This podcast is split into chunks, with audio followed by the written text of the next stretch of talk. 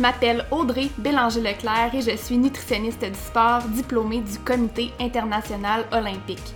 Je me suis lancée comme grande mission d'aider les sportifs à développer leur plein potentiel dans leur sport.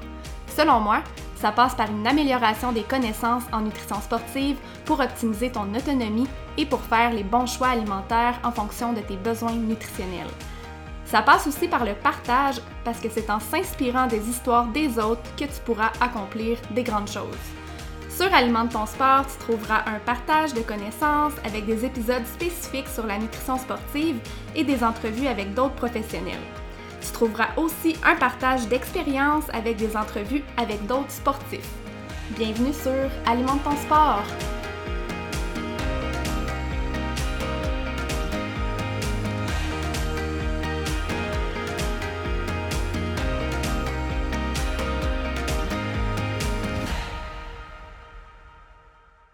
Avant de me lancer dans le vif du sujet du jour, j'ai envie de prendre quelques minutes pour te parler de ma formation complètement gratuite, 4 étapes pour réussir tes objectifs de course en sentier.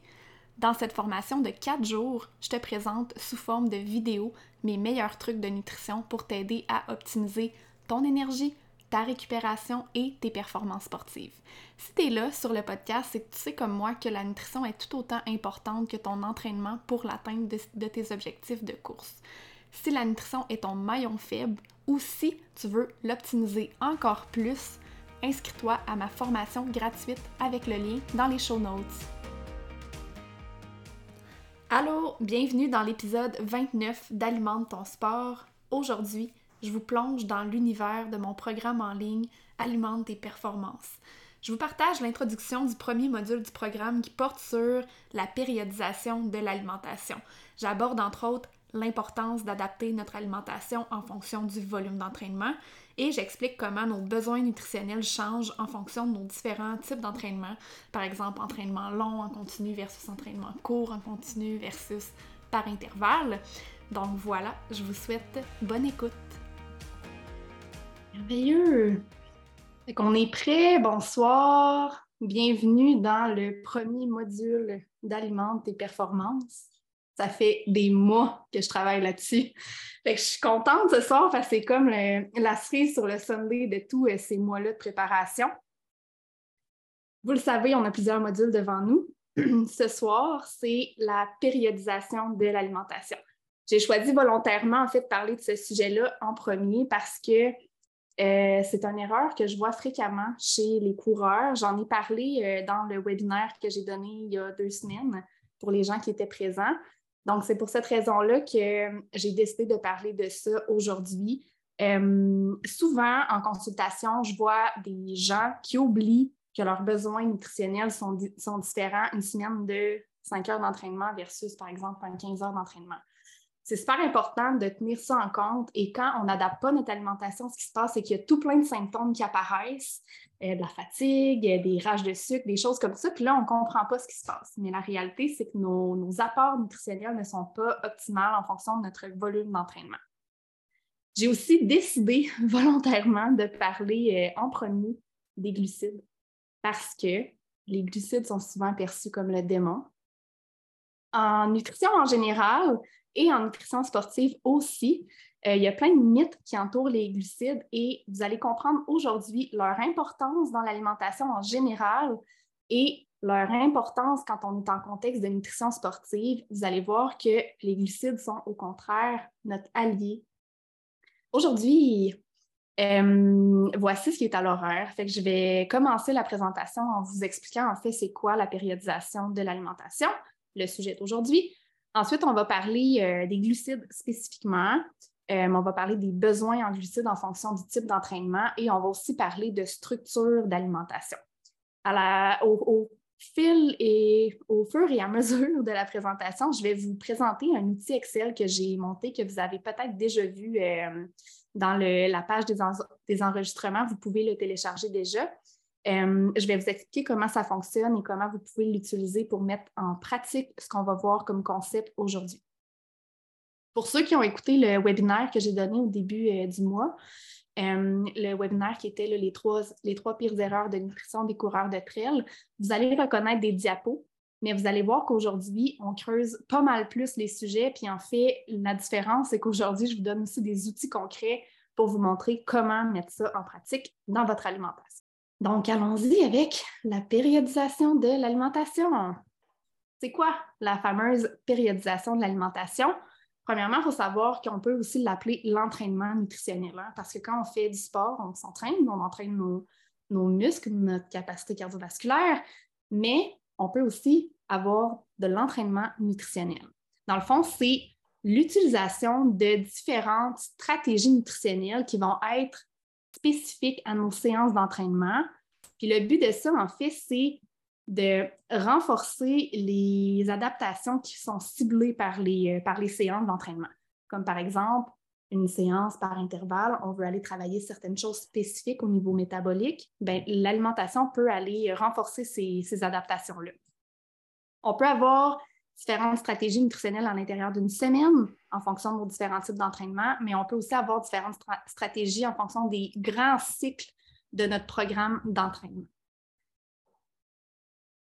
Je reprends la fameuse phrase que j'avais présentée aussi dans le webinaire parce que je trouve que c'est une phrase qui parle beaucoup.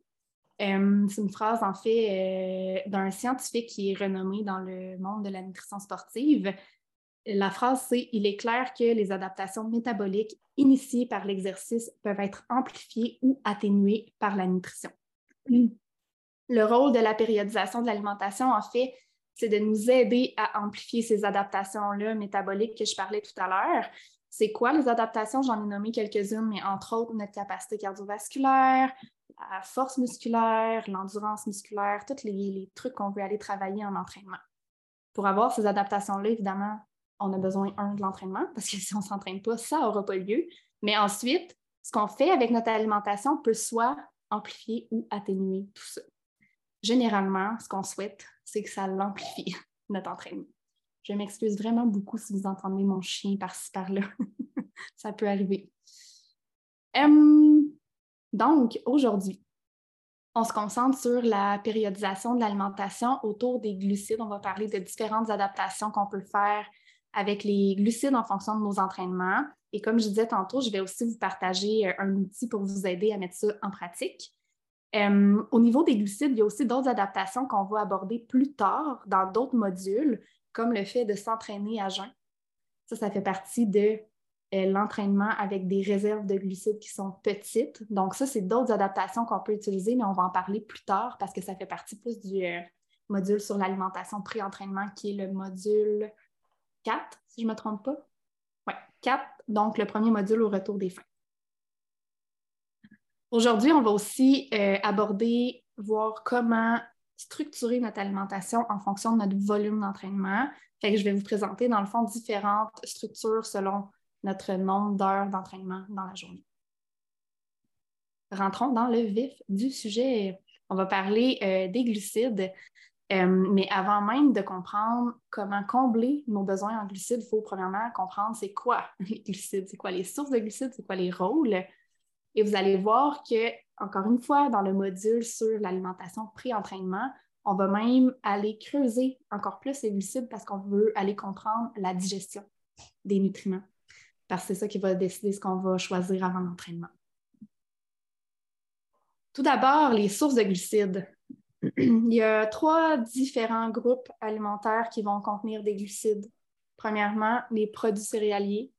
Il y a différents, il y a différents exemples que vous pouvez voir à l'écran. Euh, premier exemple, pomme de terre, vous allez me dire, Audrey, voyons donc, c'est pas une céréale. Oui, c'est vrai que c'est pas une céréale. Mais on l'entre quand même dans les produits céréaliers parce que la pomme de terre, euh, au niveau de la valeur nutritive, ressemble beaucoup aux céréales, même si à la base, c'est un légume. On l'entre quand même dans les céréales. Ensuite de ça, bien, évidemment, il y a tout ce qui est céréales, euh, les, pâtes, le riz, le couscous, quinoa, craquelin, pain, avoine, millet, boulgour. Je ne sais pas si vous avez d'autres exemples qui vous viennent en tête. Si oui, vous pouvez l'écrire dans le chat et je pourrai compléter ces exemples-là. Il y en a d'autres, évidemment. Euh, ensuite de ça, il y a la famille des fruits qui contiennent les glucides. J'ai écrit tout type de fruits parce que je ne commencerai pas à tous les, énumérer, il y en a beaucoup. Euh, et la famille des sucres. Là-dedans, j'entre vraiment tout ce qui est sucre, sucre, donc euh, sucre blanc, cassonade, miel, sirop d'érable, etc. le rôle des glucides, il y a un rôle principal. Puis c'est le rôle que je veux mettre l'accent dessus aujourd'hui. C'est l'énergie.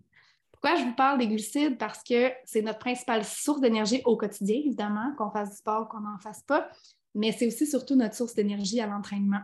Il faut aussi retenir que euh, le cerveau carbure exclusivement aux glucides, et là j'ai vraiment bien choisi mon mot, exclusivement. C'est vraiment qu'aux glucides seulement que le cerveau carbure. Dans notre corps, on a des réserves de glucides qui servent de réserve d'énergie. Ça s'appelle le glycogène. Si vous me suivez depuis un moment, vous m'avez certainement déjà entendu parler de glycogène. Euh, on en a au niveau des muscles et au niveau du foie. Euh, je vais vous faire une petite, analogie pour qu'on comprenne bien, dans le fond, le rôle des réserves de glycogène. on peut s'imaginer que c'est un peu comme un réservoir d'essence dans notre auto.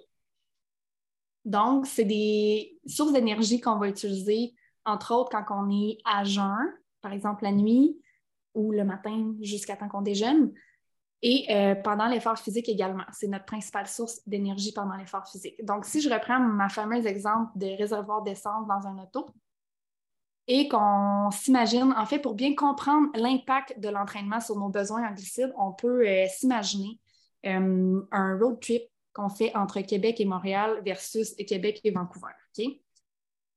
Lequel entre les deux va nécessiter le plus d'essence?